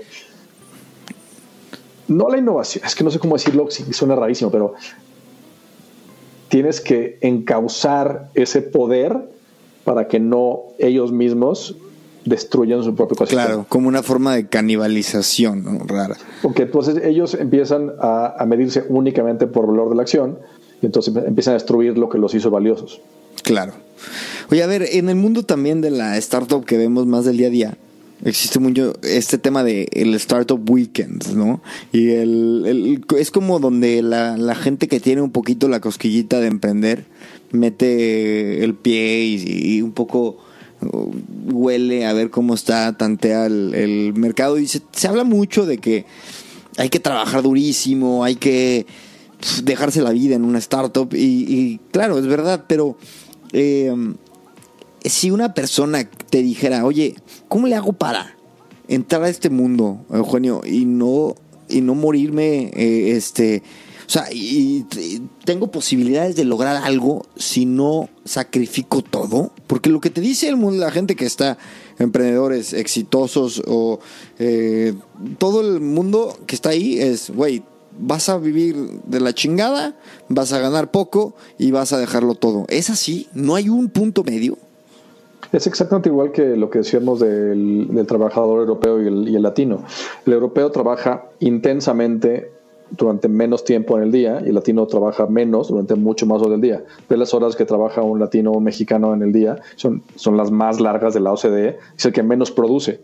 Sí. Lo que hace una startup es condensar todo ese trabajo en un periodo limitado de tiempo, unos años, teóricamente para poder después relajarte mucho más. Entonces, si logras verlo así, no es un sacrificio, nada más estás compactando. además, ¿qué estás, dejando de hacer? ¿Ver otra vez otra serie de Netflix? ¿Realmente necesitabas ver esa serie de Netflix una, vez más? Sí, no, a ver. O, beber, este, o, o sea, puedes tener vidas muy completas trabajando en una startup, no tienes que dejarlo todo. Y menos ahora que hay tanto fondeo, tantas ideas, tantas el costo de entrada es bajísimo. Esas dos laptops y conexión a internet. Correcto, pero esa respuesta que me acabas de dar, perdón Eugenio, pero no es lo que te pinta normalmente la, la gente que está dentro del, del, mundo, ¿sabes? Del medio. Sí, les encanta hacerse el, el, sacrificio, mira lo duro que es, es esto. Ay, sí, lo duro que es esto. ¿Qué, qué, qué? O sea, duro minero. Totalmente de acuerdo. ¿puedo, darme el lujo de jugar con mi cerebro, imaginarme cosas increíbles y, venderles ideas que no existían a un mercado global. Ay, pobrecito. Ay, no me jodas. O sea, es, una oportunidad que, que, ya hubieran querido toda la historia de la humanidad. O sea, estoy tirado aquí con mi laptop, este, así con mi taza de café en mi WeWork este, en, shorts y chanclas, cambiando el mundo. Sí, qué difícil. Sí, claro, ¿no? Resiliencia y paciencia y, ganar poco y dormir poco y claro, eso siempre es lo que te venden. Y, yo no te voy a negar que parte de eso, eh, o sea, en parte ese, eso es lo que me espanta, ¿eh? Porque yo soy de trabajar muy duro, pero... Uy, a veces cuando, cuando escucho lo que dicen, sí digo, güey, si este güey tiene, si es, si es neta lo que me está diciendo, Puta, qué, horror, Zafo, ¿no? lo que pasa es que la, estadística va un poco en contra. Tú ves, si tú vas a trabajar igual de duro que si eres consultor de McKinsey, ¿no? Sí. Nada más que si eres consultor de McKinsey te va a ir bien el 90% de las veces. Si eres emprendedor, te va a ir bien el 10% de las veces. O quizás hasta la tercera va a incrementa la probabilidad de éxito. Claro. Pero, pero la verdad es que cada vez más fácil, porque hace 20 años era muy difícil. Ahorita todas o sea, el diseño, el código, todo, startups mismas han ido fabricando todas las piezas del rompecabezas para que nada más tengan que hacer una sola cosa bien, que es, que es armarlo y salirlo a vender. Sí, sí. Oye, a ver, este, hablando de, volviendo un poco al tema del canibalismo, a mí me encanta eh, un poco adivinar, ¿no? Eh, eh, en este podcast una buena parte es tirar piedras a, a ver quién latina a lo que va a pasar. Y una de mis preguntas favoritas es si crees que exista o cuál crees que existe, cuál que sea la empresa que le pueda un poco poner a temblar, por llamarle de una forma, a Amazon. Que a mi gusto es la empresa que está arrasando más cabrón. O sea, a Amazon. A Amazon. ¿Cuál de los Amazons? ¿El de los libros? ¿El de AWS? ¿El del Kindle? Porque Amazon ya son muchas cosas. Totalmente, y muy, muy, muy cierto. Al Amazon de e-commerce. que ahora mismo en Estados Unidos sabemos que es 50% de la de la de las ventas en e-commerce que se hacen en Estados Unidos es Amazon y en el mundo es las cifras también son apabullantes. Entonces, por ejemplo, utilicemos Estados Unidos, porque sabemos que igual irnos más lejos es, más complicado. O dime en qué o en algún mercado crees que no sé, eh, Amazon pudiera estar perdiendo la batalla. No sé, dame, dame carnita. Amazon tiene una ventaja enorme y esa ventaja es, se, es como compuesta. Entonces su ventaja nada más va creciendo con el tiempo porque solita se, se alimenta. Donde no ha podido, a ver, sí, 52% del e-commerce en Estados Unidos, pero 6% de todo el retail. Ok. O sea, todavía queda así. Sí, es cierto, es cierto. Yo creo que en Estados Unidos Amazon es que no hay nada como la flojera humana y Amazon le pega perfecto la flojera humana. Donde pides y ahí está. qué buen insight, qué buen insight. O sea, es, ahí está, nada más lo pides y ya, ya llega al día siguiente o el mismo día a Estados Unidos. Pero, por ejemplo, en, en América Latina, que va mucho más lento, Mercado Libre está haciendo un trabajo espectacular de reinventarse y ser una plataforma mucho, mucho, mucho mejor que, Amazon en muchos países de América Latina. A, Mercado Libre, que yo no era para nada fan, ahora mis respetos del trabajo que han hecho. Mercado Libre, ok. Interesante. impresionante. Y mira que para, era como un clon de eBay hace unos años. Sí, se reinventó, En, se reinventó una especie de Amazon, pero, pero ya también con pagos y con. Es Shopify, Amazon. No, no, la verdad, este, mis respetos. Y las acciones de Mercado Libre pan como espuma, es impresionante. Entonces, ese puede ser América Latina, Mercado Libre. Estoy seguro que en Asia la dominación de los Ant Financials, WeChats y demás van a empezar a, hacerle una media gigantesca. Yo no creo que Amazon pueda ser una fuerza de dominación global. Sí, en América del Norte definitivamente. Yo creo que sí se va a comer e-commerce completamente, porque es que ya está todo ahí. El delivery el delivery es, es que eso es lo que también es que ahí tiene una, una, importante pérdida de dinero. Lo que estábamos a principios de año hice mis predicciones eh, y bueno, no son mías, en realidad me las robo de muchos, ¿no? Este, pero una teoría, una hipótesis es que Walmart puede comprar a FedEx, por ejemplo, o que Walmart y Shopify se pueden eh, mergear, se me fue, y este y, con FedEx hacer este una alianza potente. Por ahí parece parece verse algo, que algo podría tomar forma. Pues sí, podría ser. No sé si FedEx tenga la capacidad de, de respuesta que tiene ya Amazon mismo. Pero es que Amazon pierde mucho dinero ahí. No sé, es un tema, es un tema complejísimo. Pero pierde, es que, es que no sé si pierde, es, la palabra, quizás invierte. invierte. Es que Amazon no pierde dinero. Por ejemplo, estaba yo, estaba yo todavía, estaba yo lavando platos ahora en la pandemia. Yo pensé que lavando dinero. No, estaba lavando, no, ya todavía no llegó eso, pero estaba lavando platos y estaba pensando en los cables de Apple. ¿Por qué se rompen los cables de Apple? Los cables de iPhone y los cables de Mac. ¿Por qué se rompen? Porque todo el mundo le pasa, ¿no? Es así un chiste recurrente en Internet. Claramente Apple tiene la ingeniería, el nivel de ingeniería para que los cables no se rompan. Entonces, el argumento hasta ha sido de que no, pues es que a Steve Jobs no le gustaba cómo se veía el protectorcito ese cable que tienen todos los cables. A él no le gustaba, siente que se, se ve feo y que por eso el cable es así. Entonces, estaba yo pensando y llegué a una conclusión más divertida los cables de Apple se rompen, o sea, lo que no tienen es, aquí tienen una especie como de resortito que, se ve feo, ¿no? Entonces los cables de Apple se rompen para que vayas a la tienda. Claro.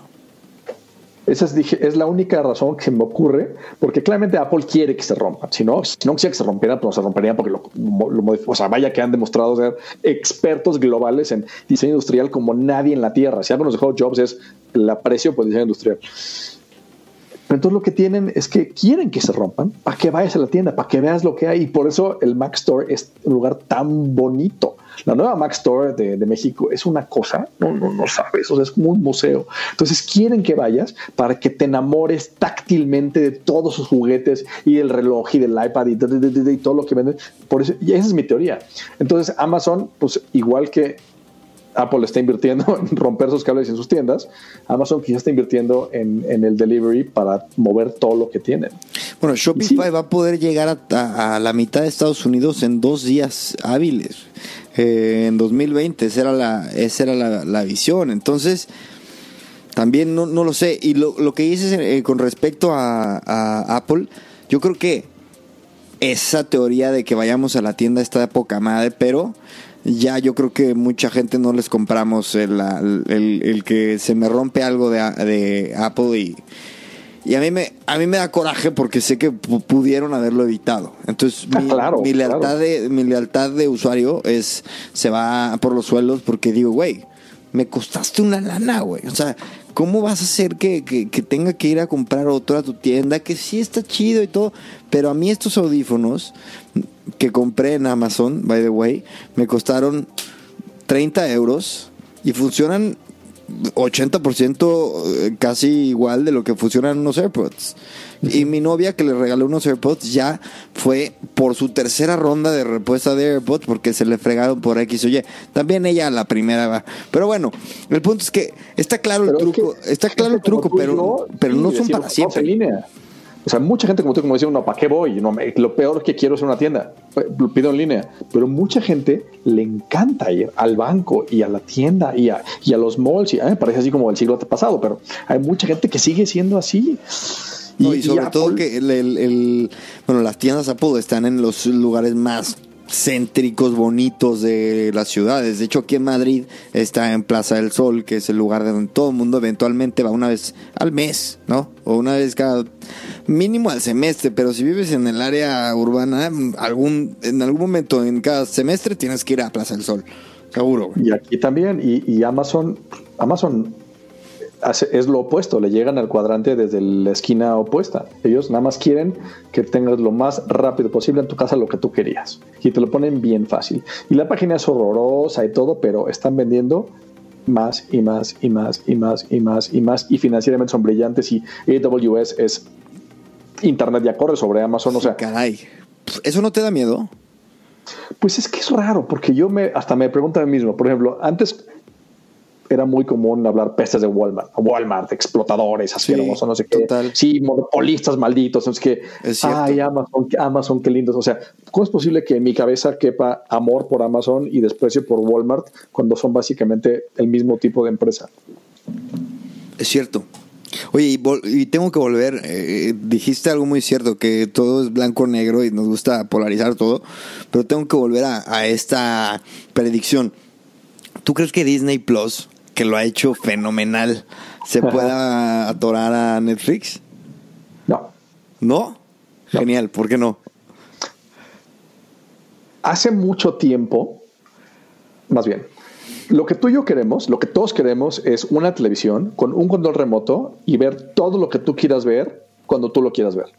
Correcto. ¿Ok? Cómo se llame atrás, si son si es HBO o Disney Plus, no, importa. Yo más quiero ver lo que quiero ver sin tener que pasar por 15 controles y hacer VPNs. Y nada más quiero ver lo que yo quiero cuando yo lo quiero ver. Punto. Entonces, eso funcionaría con un agregador de contenido que agregue todo el contenido y nos lo dé. Bueno, eso no va a pasar nunca. Nunca va a pasar por culpa de dos personas: de Bernie Ecclestone de Fórmula 1 y Steve Jobs de Apple porque los dos hicieron esa agregación. Bernie Ecclestone con Fórmula 1, que lo empaquetó en el Concord Agreement, que los fans españoles de Fórmula conocen perfecto el tema. Cuando Fórmula 1 era una bola de equipitos, ahí él dijo, a ver, niños, eh, yo voy a empaquetar todo esto Fórmula 1 y lo voy a vender a televisión y me con un porcentaje. ¿Están todos de acuerdo? Ok, fírmele, 30 años. Órale, tú mundo, güey, tres güeyes ahí corriendo el pasto. Dijeron, no, le va, güey. Qué maldito crack. Lo mismo hizo Jobs con iTunes y la música. Dijo, yo me, quedo, yo me quedo 30%. Un billón de canciones después la gente dijo, no, no, espérame. Pues yo hice toda la chamba, bola de, bola de este, zánganos, no hicieron la chamba, no se pusieron de acuerdo, yo sí la hice, los empaqueté y los vendí al mundo. Entonces, como les da miedo que pase eso, la televisión no quiere hacer eso. Entonces, no, no, sácate. Pero entonces empezó a darse cuenta los, la gente que quería hacer segregación de contenido, que a diferencia de la música, que nada más hay una canción de YouTube que se llama Sunday Bloody Sunday, el factor determinante para que tú compres o no contenido no es el estudio, no es 20th Century Fox, es el actor, es el director. Ok. Entonces, pueden decirle a Tom Cruise o a Penelope Cruz, que menso soy, este, oye, ven, ven, vamos, a hacer un, vamos a hacer una película contigo y la paga Amazon. Y por eso Top Gear se va a Amazon. Y por eso están más, están mejor pagados que nunca los actores.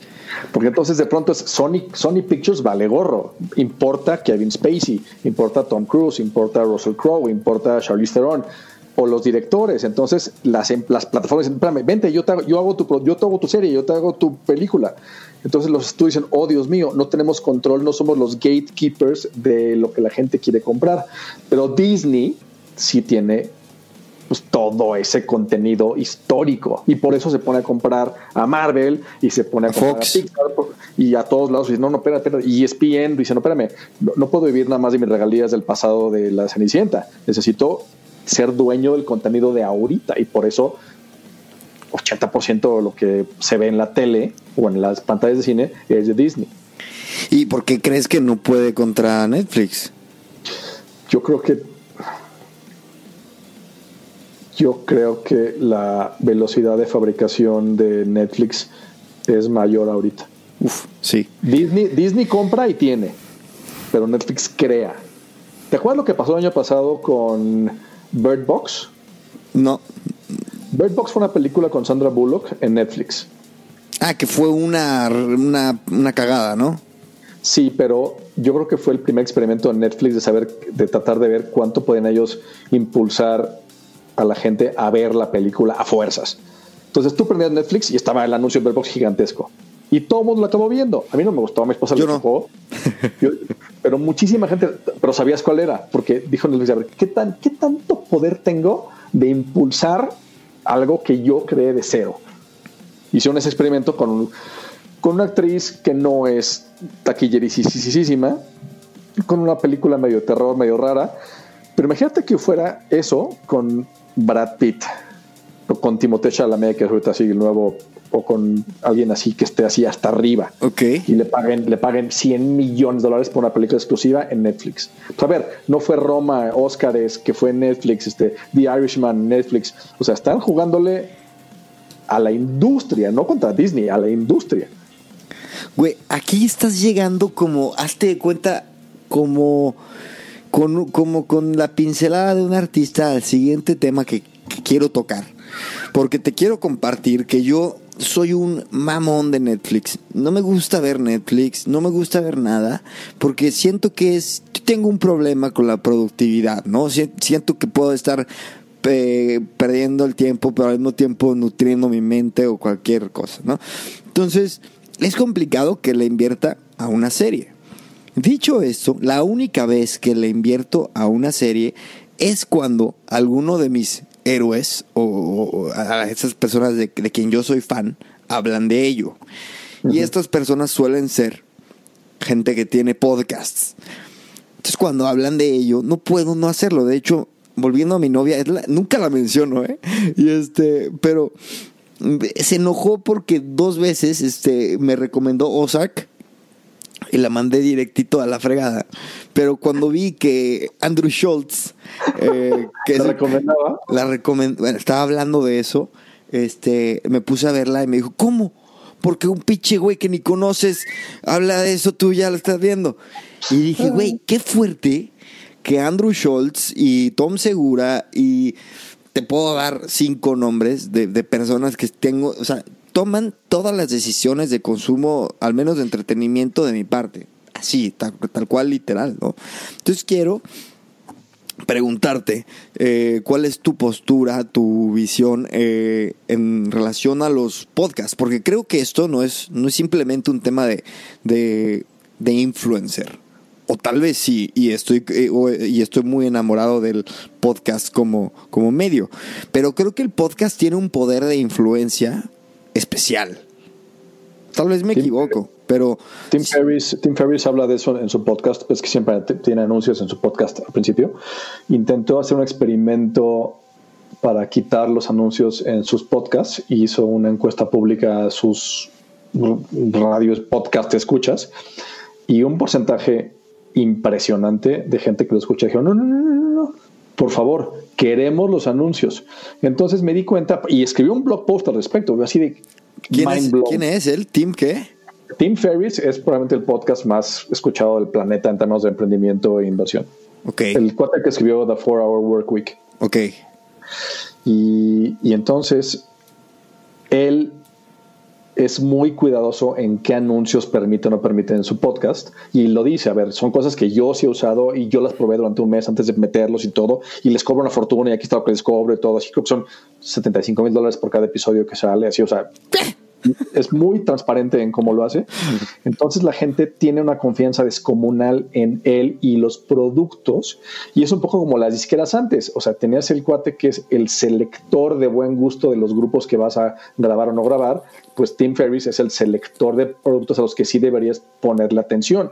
Es influencer marketing a la, a la N, porque ese güey mueve millones de personas y solamente admite dos o tres marcas en tu espacio de atención. Ahorita, ¿qué marcas? O sea, hay tantas marcas de tantas cosas, directo consume en Instagram, así que pues te pierdes. sí, fíjate que yo, yo solamente tengo, es muy, cuando hago con, cuando hago una conexión con una marca, es por cosas tan random que yo no me sé explicar y de hecho voy a entrevistar también al, al, dueño de una de esas marcas, que no soy mucho de entrevistar a marcas de consumo, pero lo han hecho increíble en su estrategia de comunicación. Se llama The Minimalist Brand. Simplemente venden ropa minimalista, que yo ya me estoy yendo como para allá, este, la cartera más, más sencilla, la ropa más sencilla, el, el accesorio más sencillo, ese es su concepto, cosa que me, me fascina.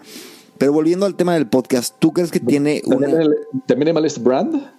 The Minimalist Brand, sí. Uy, eso, eso, ya, ya, me empieza, mi dopamina mental empieza a brincotear, ya lo voy a googlear en este momento. Es que, es que eh, aparte el minimalismo ahora mismo como, como marca está haciendo mucha, mucha resonancia porque vivimos en un mundo tan sobresaturado de cosas que el minimalismo nos trae paz, o sea, es la neta. sí, a mí, a mí durísimo, desde que lo descubrí, es... A los, pero escuchas a The Minimalists. Vi el documental en Netflix aunque no te guste Netflix. Sí, no, yo, yo también, yo también, pero luego el, podcast es muy bueno. No, yo no, me, me preguntaste los podcasts. la idea del podcast me fascina, pero mi estilo de vida no admite mucho podcast que digamos. Logré modificar toda mi vida, entonces mi vida es peatonal y todo ocurre como en muy poco espacio de pocas cuadras. Entonces no paso tiempo en el coche. El ejercicio. tengo así como Ah, pues, no, o sea, hago pesas y hago yoga, entonces pues no, no tengo audífonos. Cuando voy a correr, cuando voy a correr, cuando hago un podcast me gusta sentarme y anotar así con mi cuadernito lo que está pasando. Entonces, mi, cuadernito es así como que mi, mi, mi, amigo favorito. Este, entonces, todo, tomo notas y no tengo espacio, eh, no se me da el costo oportunidad de sentarme una hora y media a escuchar algo, me, me, me da así como que siento que leyendo aprendo más rápido. Entonces, por más de que quisiera, es, pasa como con el pastiz. Me encantaría que me gustara, pero no puedo, no lo Pero sabes que eso sí creo que así estamos un poco cada quien está wired diferente. Y eso lo hablaba con Uriol, Uriol Reúl de Too Good To Go, una app que si no la conoces en, en, Europa está rompiendo madres. Too Good To Go, que es para comida que se va a echar a perder, llegas y la rescatas. Está ah, poca wow. madre. Sí, tiene 18 millones de usuarios en Europa. Y este... Y me estaba diciendo él, es que yo tengo la sensación de que cuando escucho un podcast, aparte puedo cocinar, y no solamente eso, sino que puedo cocinar y escuchar el podcast y pensando sobre el podcast. No es como que estoy eh, eh, o cocinando o, o, o, ni haciendo una de las dos, sino que las dos las hago bien. Yo tengo exactamente ah. la misma experiencia, exactamente yo, la misma Yo pienso totalmente lo opuesto, yo puedo hacer una cosa a la vez.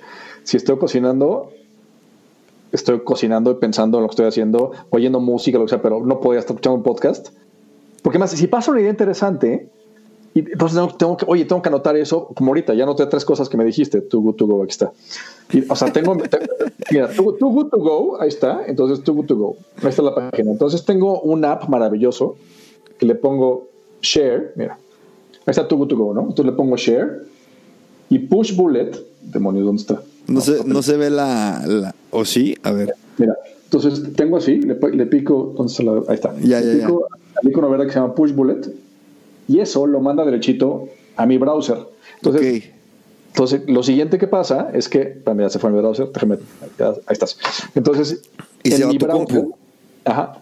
¿Y qué, qué navegador usas? Ese es un, ese fue Chrome. ¿Chrome? ah. pero funciona en Firefox igual. Ok. Oye, a ver, y este.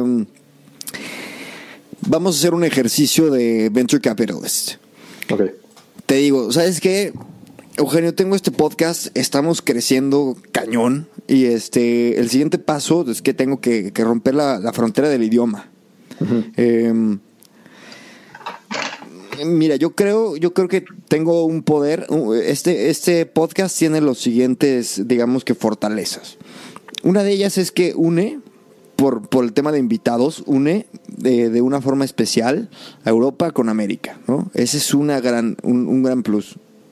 Y, este, y el otro es la naturaleza del podcast, de qué hablamos y un poco la forma en que se toca. Es mucho, en realidad, eh, contenido que, que, no es infraestructura, se puede, se puede este, derrumbar en cualquier momento por una competencia. Eso es lo que hay, ¿no? Este, crecimiento a Estados Unidos. Yo creo que el nicho de la, gente que nos escucha es bilingüe, en su 99%, o sea, 90% eh, es bilingüe. Entonces eh, van a ellos poder absorber el contenido que les traiga en inglés. Sin embargo, la gente en inglés no va a poder absorber el, contenido que les traiga en español, ¿no?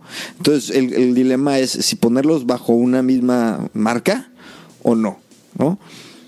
¿Qué insights me empezaría, qué preguntas me empezarías a hacer tú para, para, para probar mi teoría? A ver, primero hablaríamos de, para entender el, mercado. No, el tamaño del mercado. ¿Cuánto tiempo llevas haciendo el podcast? Un año.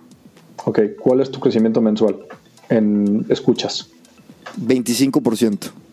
¿Mensual? Sí consistente, o sea, sigue tan, tan. Sí, bajó en marzo porque bajó todos los podcasts por el tema del coronavirus, pero después se recuperó en abril. Ok, perfecto. Entonces tienes un crecimiento constante. Good. Eh, ¿Cuánta gente te escucha? Llego a los mil downloads eh, por capítulo. Ok.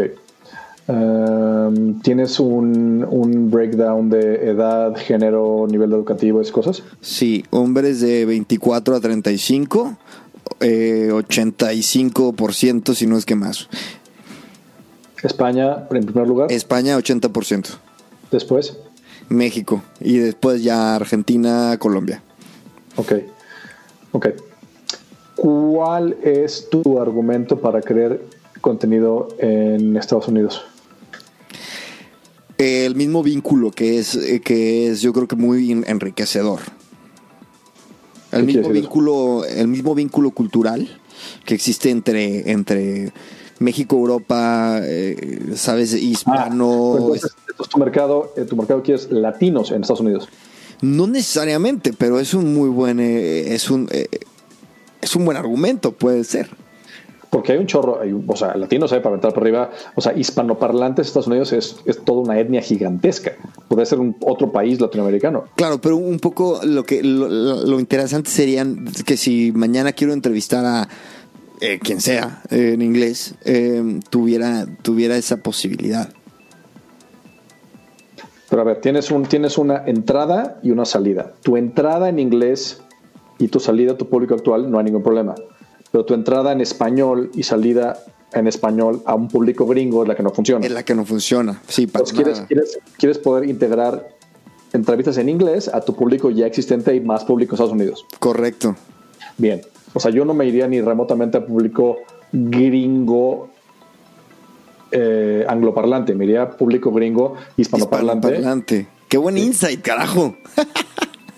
porque ya lo tienes, pues no, cambias todo. Tiene que ser dos marcas, que siempre es como, como incómodo y poco elegante, dos marcas bajo el mismo nombre. Yo creo que tienes una oportunidad interesante de hacer. ¿Quién es, quién tu competencia en, en, español?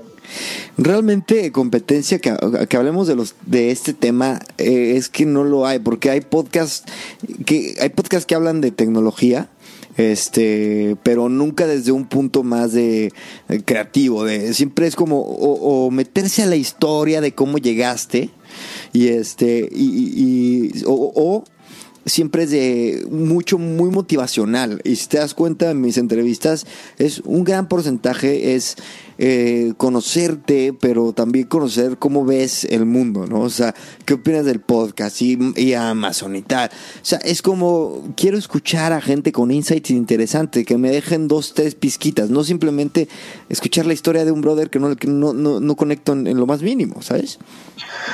Yo creo que sí hay un, o sea, me queda clarísimo que podcast es un mercado enorme. El hecho de que yo sea un bicho raro que no lo disfruta, no quiere decir que no está. Claramente ahí está, y mis amigos todos son hiper fanáticos de los podcasts.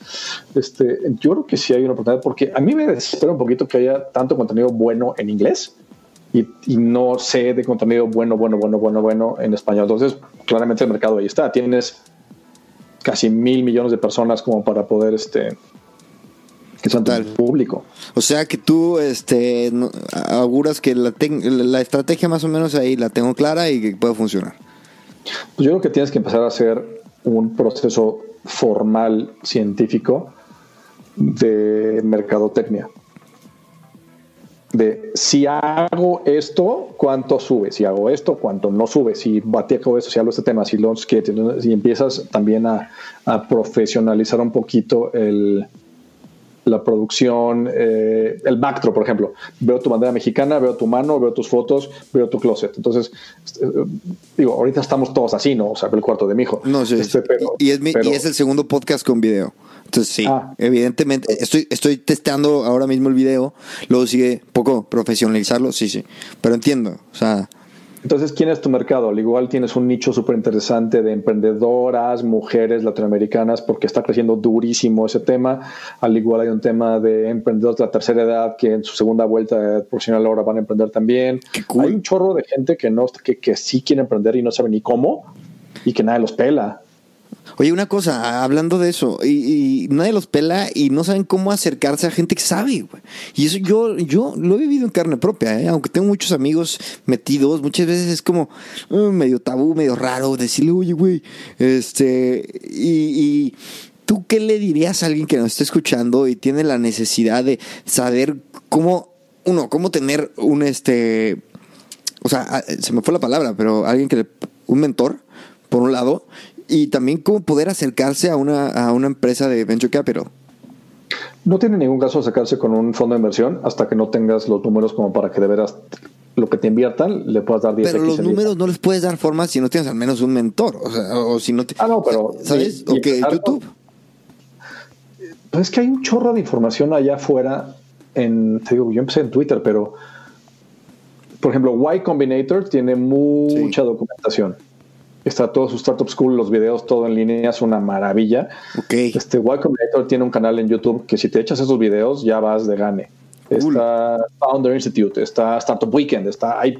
O sea, empezar a empaparte, no, es así como que capítulo uno, producto, capítulo dos, o sea, es como te vas a ir empapando de todas las aristas de todo este mundo y vas a absorber y absorber y absorber hasta que pronto se clica en tu cerebro y como que ya ves el camino. Pero empiezas con mercado ¿Cómo satisfaces? ¿Cómo identifica, identifica un mercado suficientemente grande que esté dispuesto a pagar por algo que tú puedes fabricar? Así. Porque si son 10 personas, pues más vale que les cobres 10 millones de dólares por cada, a cada uno por cada cosa que haces, ¿no? Entonces no necesitas que sean pues, un millón de personas y les cobras un poquito, ¿no?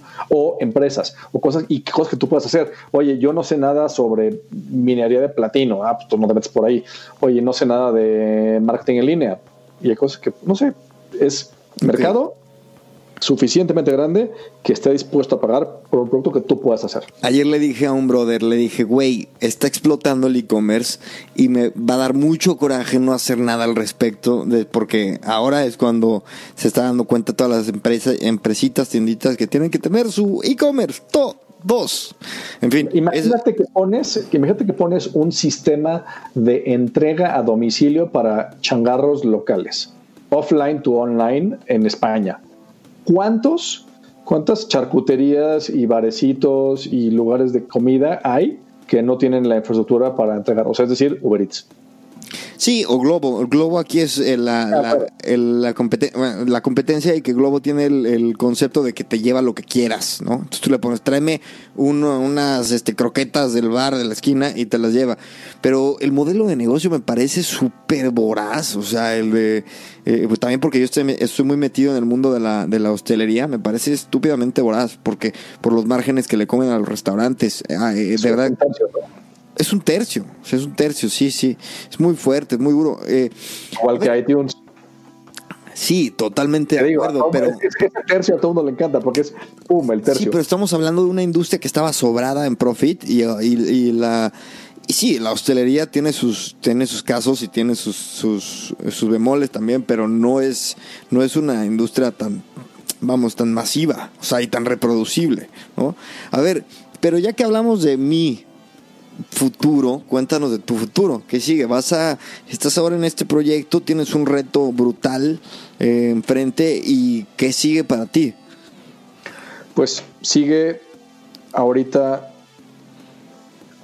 Estoy, estoy pensando a corto plazo, a mediano y largo plazo. Lo que tengo que hacer es hacer de esta empresa un éxito en México. Eso es lo número uno. O sea, todo lo demás es secundario a eso. Entonces es, es acabar del tema legal, el tema de contrataciones, el tema de ventas, el tema de producto de tropicalización, el tema de integraciones con el SAT, con varios APIs, con, con- todo es, es, es chamba de taca, taca, taca, taca, taca, taca, taca, taca. No es ahorita el momento de sentarse y teorizar y filosofar y eh, estrategia a largo plazo. Es chamba, taca, taca, taca, así, cortito durante los siguientes 18 meses sin parar. Eso es lo 18 único. meses. Sí, hasta que esté en una posición donde ya podamos ir, a ver, respiro para atrás. Ok. Estrategia. Y la estrategia O sea, básicamente. va a respiro y ahora sí estrategia. La estrategia no es mía, es el CEO de la empresa y se hace en Colombia. Entonces, pues yo tengo input cada semana, todos los martes tenemos una llamada, martes y viernes de hecho, pero por ahorita es ejecución, ejecución, ejecución, ejecución. Y a mí mi estilo no es tan, no se me da tan fácil eso. Ok. Como sea dos cerebros, el el que decide, el que ejecuta, a mí me encanta el que decide, el que ejecuta me cuesta más trabajo. Y ahorita es pura ejecución, entonces tengo que dejar de pensar en cosas bien divertidas y ponerme únicamente a hacer la talacha de esas llamadas y esos correos y responder y esos documentos. Y tengo aquí junto tengo Notion, tengo Trello, tengo Basecamp, tengo No. Slack, tengo Telegram, tengo Signal, tengo ta, ta, ta, Excel es por todos lados, tengo 2, 4, 6, 8, 10, 12, 14, 16, 18, 32 pestañas abiertas, chamba. Qué locura. Mira, llamada, ya por último, dinos dónde, dónde te. ¿Qué? ¿Tienes una llamada en 10 minutos? 16 minutos, 15 minutos, ya, ya cambió el. Bueno, dime dónde te podemos encontrar este y, y ya. Vivo en internet, vivo en Twitter, en arroba eperea. Genial. Eh, bueno, de todos modos voy a dejar el link en la descripción del capítulo. Te doy las gracias. Le damos las gracias a los Oye. que nos escucharon. Eh, no me cuelgues para despedirnos, pero despídete de la banda. Eh, a todo mundo que escuchó, muchísimas gracias. Espero que haya sido divertido y entretenido y educativo. Si tienen dudas, quejas, preguntas, comentarios, en Twitter, arroba eperea. Siempre contesto, al igual me tardo, pero siempre contesto. Y cualquier cosa, Chris tiene mi, mi correo por si es algo más privado, o mándenme un DM, están abiertos mis DMs. Este, y pues si quieren ayuda para emprender, vengan con nosotros. Todos el ecosistema latinoamericano y de España y del mundo y gringo y de Canadá y todos lados, estamos aquí para bienvenidos. Muchas gracias a todos los que nos escucharon. Eugenio, muchas gracias. Placer. Muchísimas gracias. Venga. Saludos a todos. Chao.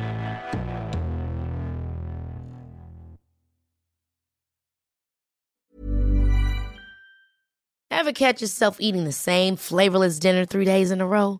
Dreaming of something better? Well, HelloFresh is your guilt free dream come true, baby. It's me, Kiki Palmer.